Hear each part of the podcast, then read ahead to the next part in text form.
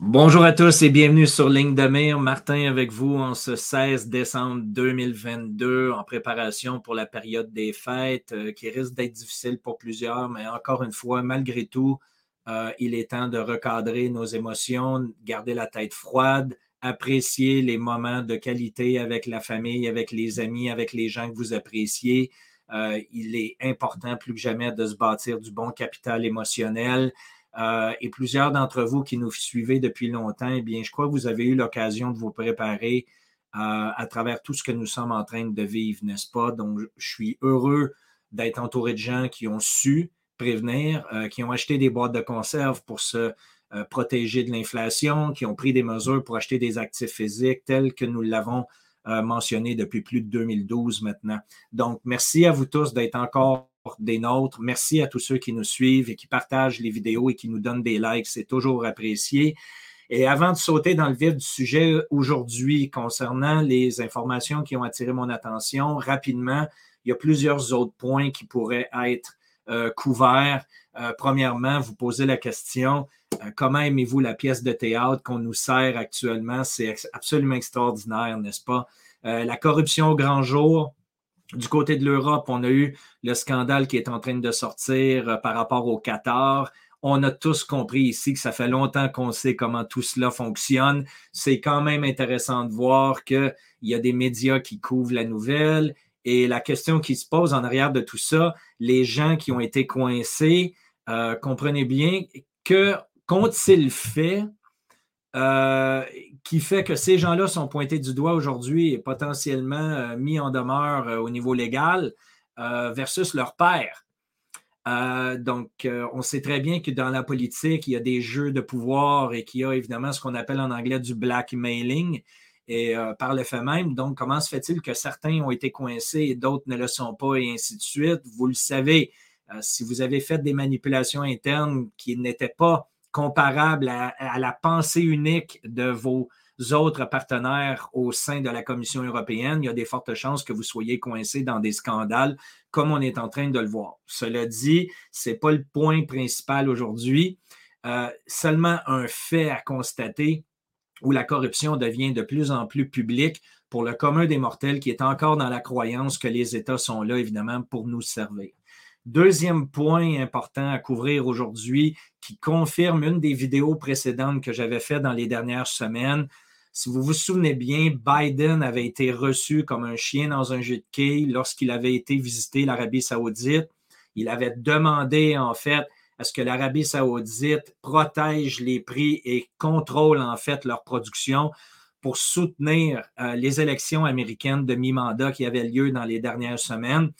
Et euh, les Arabes ont exposé le plan, en fait, de Joe Biden à travers les médias. Maintenant, que s'est-il produit aussi? C'est que vous avez évidemment euh, le premier ministre ou le président de la Chine qui s'est présenté la semaine dernière. Contrairement à ce qui s'est produit du côté des démocrates américains, il a été reçu comme un roi à partir du moment où il a débarqué d'avion sur le tarmac de l'aéroport. Il a été accueilli en grande pompe. Euh, on a vu évidemment les responsables de, l'Arabie saoudite qui était très heureux de l'accueillir et ainsi de suite. Donc, comprenez bien que le signal qui passe actuellement, c'est que ce n'est qu'une question de temps, si ce n'est pas déjà annoncé publiquement, où l'Arabie saoudite va accepter le yuan chinois comme devise d'échange pour son pétrole. Et comprenez bien que c'est complètement contraire aux ententes qui existent depuis plusieurs années entre l'Arabie saoudite et son allié américain. Donc, un clou de plus dans le cercueil du pétrodollar, qu'on appelle le dollar US. Et que va-t-il se produire ensuite? Souvenez-vous, le futur des États-Unis en dépend, c'est le titre de la vidéo d'aujourd'hui. Et en fait, quelle est la prochaine étape? Détruire l'Europe. Et c'est ce qu'on est en train de voir, tristement. Euh, d'ailleurs, vous voyez clairement un des commentaires qui a été annoncé hein, par le CEO de Airbus cette semaine qui mentionne encore une fois que dû aux énormes coûts et aux hausses de coûts d'énergie en Europe, eh bien, vous avez plusieurs euh, fournisseurs de pièces qui s'en vont vouloir retourner du côté des États-Unis ou dans d'autres pays euh, pour pouvoir se protéger des problématiques des coûts énergétiques qui ont lieu actuellement du côté de l'Europe. Donc, il y a une volonté de vouloir détruire l'Europe Et tout ça est nécessaire pour préserver, en fait le pouvoir, le pouvoir du dollar américain dans le but de pouvoir le garder le plus longtemps possible, entendons-nous, parce que fondamentalement, vous le savez, je fais partie de ceux qui croient, et ce n'est que mon opinion, je ne suis pas un conseiller financier, je ne donne aucun conseil financier ici, je ne fais qu'émettre mon opinion.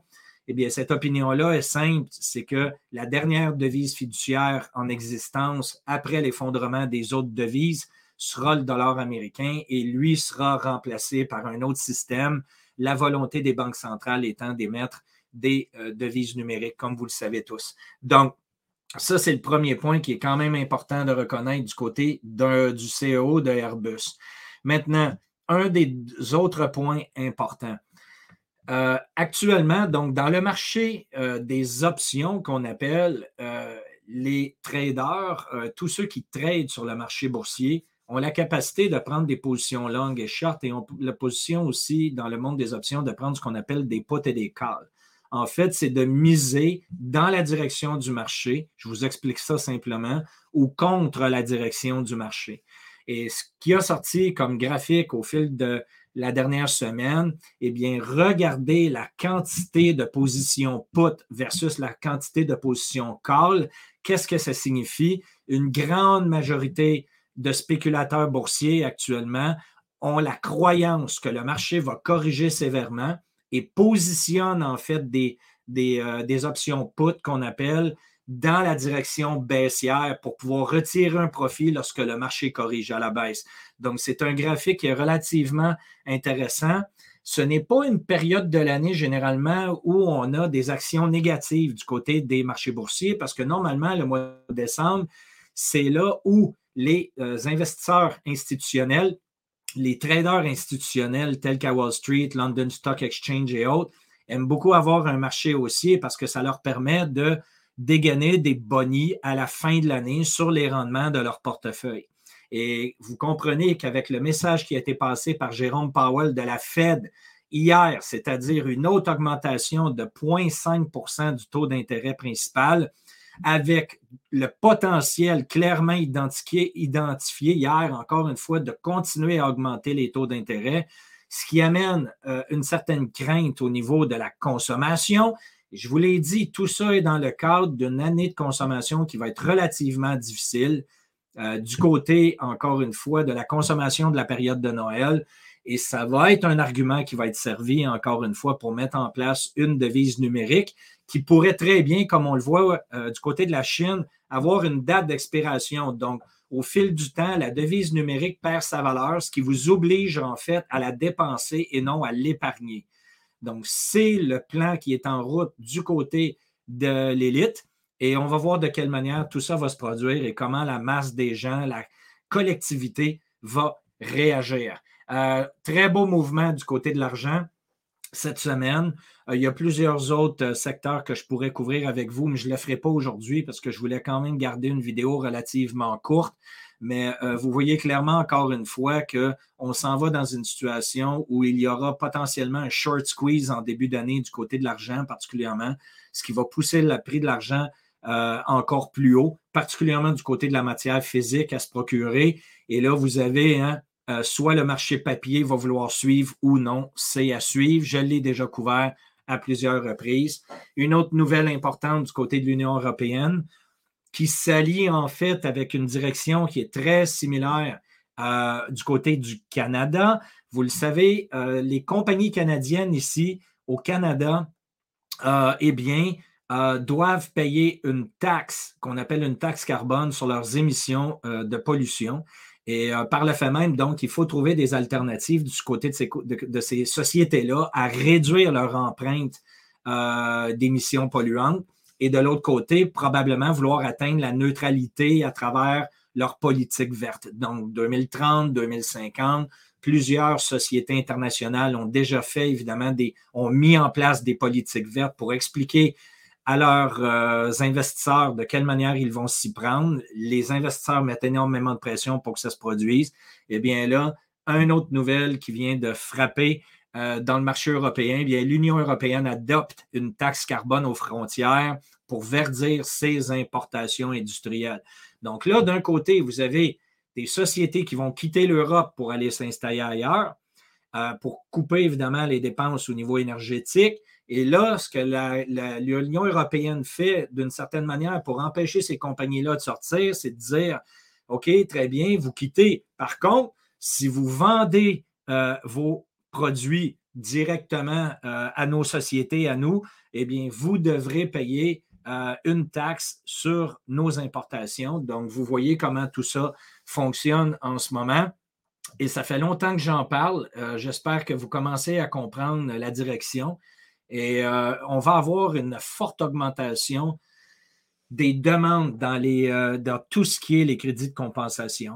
déjà, voyez-vous, un graphique que je trouve pertinent de partager avec vous jusqu'en 2021, où à partir de 2016, ce qu'on appelle ici des solutions naturelles, toujours dans le monde des crédits carbone, hein, euh, eh bien, vous voyez à quel point les chiffres sont en train d'exploser au niveau des demandes. Et ça, c'était en 2021. Et comprenez bien que ces demandes-là vont fortement augmenter.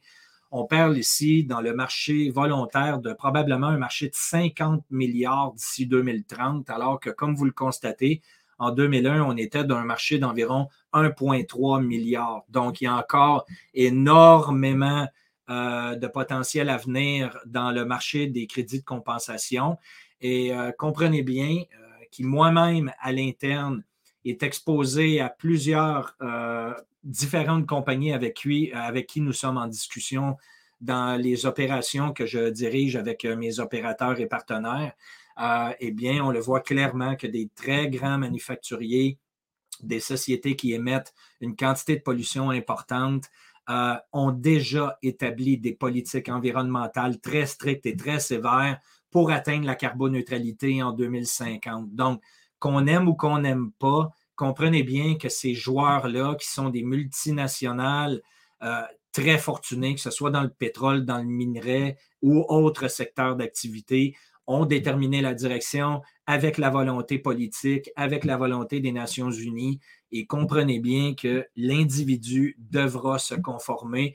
Euh, je comprends que tout ça peut être très frustrant. Par contre, comprenez bien que c'est la direction qui est demandée et c'est ce qui est en train de se produire.